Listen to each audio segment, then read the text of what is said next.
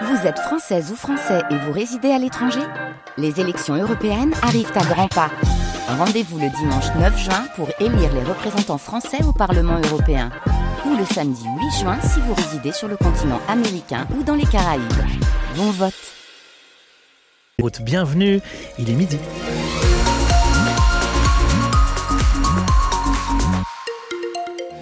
Quelques éclaircies sur le midi toulousain, pas mal de nuages aussi, et toujours une grande douceur puisqu'on attend 18 degrés au pied de la montagne noire, localement 17 dans l'Aude et au pied des Pyrénées aujourd'hui, plutôt 13 ou 14 au nord de la région, 15 à Toulouse et Gaillac, 16 en Gascogne et davantage de vent d'autant demain. Sur la route dans le Lot, attention sur l'A20, accident entre deux voitures et un camion au sud de Montauban, dans le sens Paris-Montauban.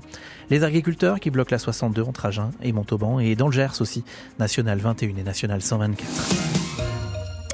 Bonjour Alexandra Lagarde. Bonjour Alban, bonjour tout le monde. Le Premier ministre tente de calmer la colère des agriculteurs, de nouveau mobilisés, donc on le disait depuis le, début de la semaine, notamment chez nous. Et oui, opération déminage pour le Premier ministre. À trois jours du Salon de l'Agriculture, Gabriel Attal a tenu une conférence de presse ce matin, une heure environ pour revenir sur les principales orientations du nouveau projet de loi agricole, d'assurer aussi le suivi des mesures annoncées début février, Pierre en parent. Gabriel Attal veut placer l'agriculture au rang des intérêts fondamentaux de la nation. Il veut que l'on mange français avec une conférence des solutions sur la restauration collective d'ici avril et une nouvelle loi Egalim d'ici l'été. Pour mieux tenir compte des coûts de production des agriculteurs, il veut les associer aux négociations commerciales entre industriels et grandes surfaces où se décident les prix de vente. L'agriculture est un secteur en tension, dit Gabriel Attal. Il va donc faciliter la venue de saisonniers étrangers. Sur les pesticides, on n'utilisera plus le NODU, cet indicateur de mesure français, mais celui de l'Europe,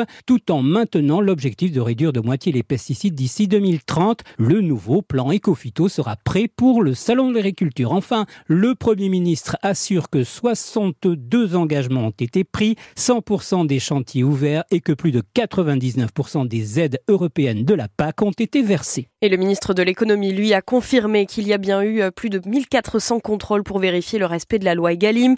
Sur 1000 contrôles euh, sur l'origine France des produits vendus, 372 établissements ne respectent pas la loi et devront donc payer une amende. Mais ces annonces suffiront-elles à convaincre les agriculteurs? La mobilisation, euh, on vous le disait, a repris du côté de chez nous depuis le début de la semaine. Près de 70 km d'autoroute coupée entre Montauban et Agen sur la 62. Dans le Gers, depuis mardi, des blocages sur la N124, vous le disiez Alban, des portions coupées, notamment entre Gimont et Hoche. Attention aux déviations si vous êtes sur le secteur. Et on vous a demandé ce matin si vous compreniez le retour des agriculteurs dans la rue. Vous avez été nombreuses et nombreux à nous appeler sur le sujet. Il y a ceux, il y a ceux qui comprennent encore et puis euh, ceux qui en ont marre. C'est le cas de Monique qui habite à Mons, à l'est de Toulouse. Je vois leur train de vie, je vois le prix des tracteurs dont ils se servent, je vois qu'ils ont un tracteur par outil. Ils ne font plus comme mes parents. Mon père avait un tracteur qu'il l'attelait à son outil. Je vois les villas qu'ils construisent, je vois plein de choses qui me révoltent un peu quand, quand j'entends dire qu'ils n'arrivent pas à vivre. Alain Hiche, président de la Chambre d'agriculture du Tarn-et-Garonne et éleveur de canards à Parisot, était notre invité ce matin. Il a répondu à notre auditrice. Pour lui, pas question de dire que les céréaliers sont des privilégiés. Non, je ne peux pas dire que les, céréaliers n'aient pas de problème financier, surtout en Occitanie. Quand on regarde les revenus, euh, on, a les plus bas revenus agricoles de France. Est-ce que ça concerne les céréaliers? Mais bien sûr, il y a quand même une grosse différence de revenus entre céréaliers et éleveurs bovins. Non, mais je vais vous dire pourquoi. Il n'y a hmm. pas trop de différence. Parce que dans notre sud-ouest, les rendements euh, en, agriculture sont de l'ordre de 55 quintaux, quand ils peuvent être de plus de 100 quintaux dans d'autres régions de France. Donc vous comprenez bien que quelqu'un qui produit 50 euh, quintaux de blé n'a pas le même revenu que quelqu'un qui en produit 100.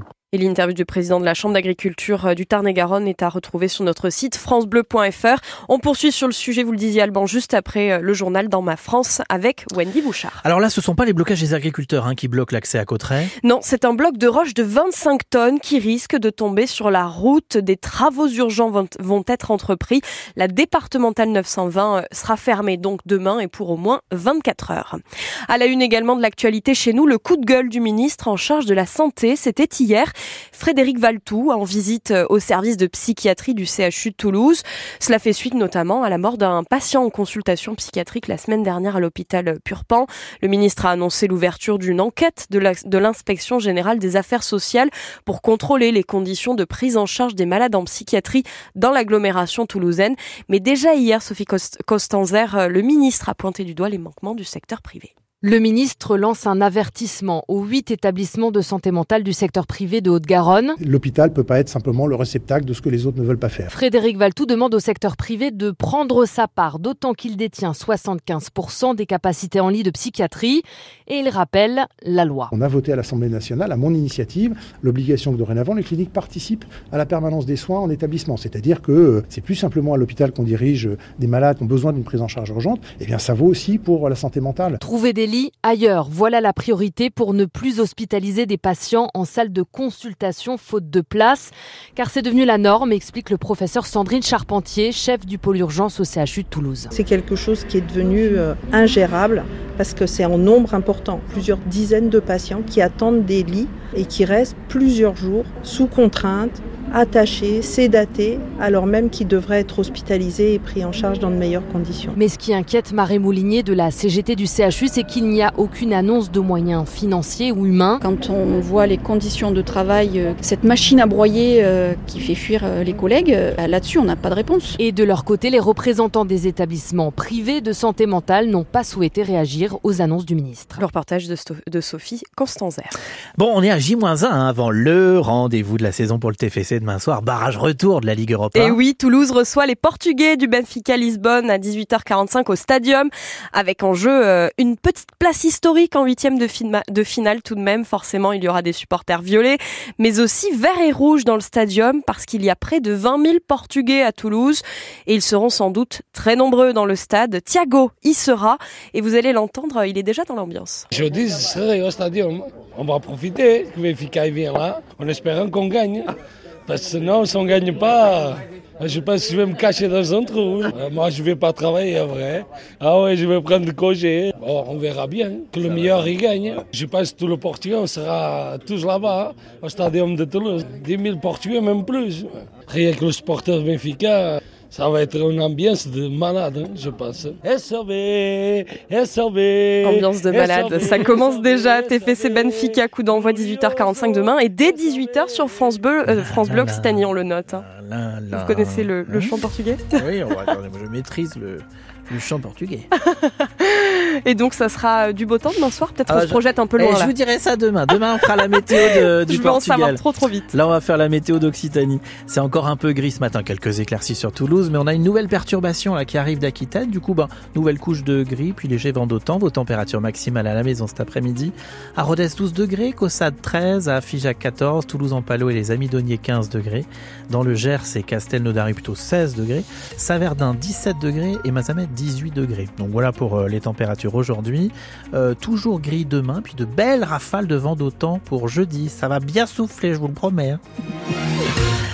Allez, ouais.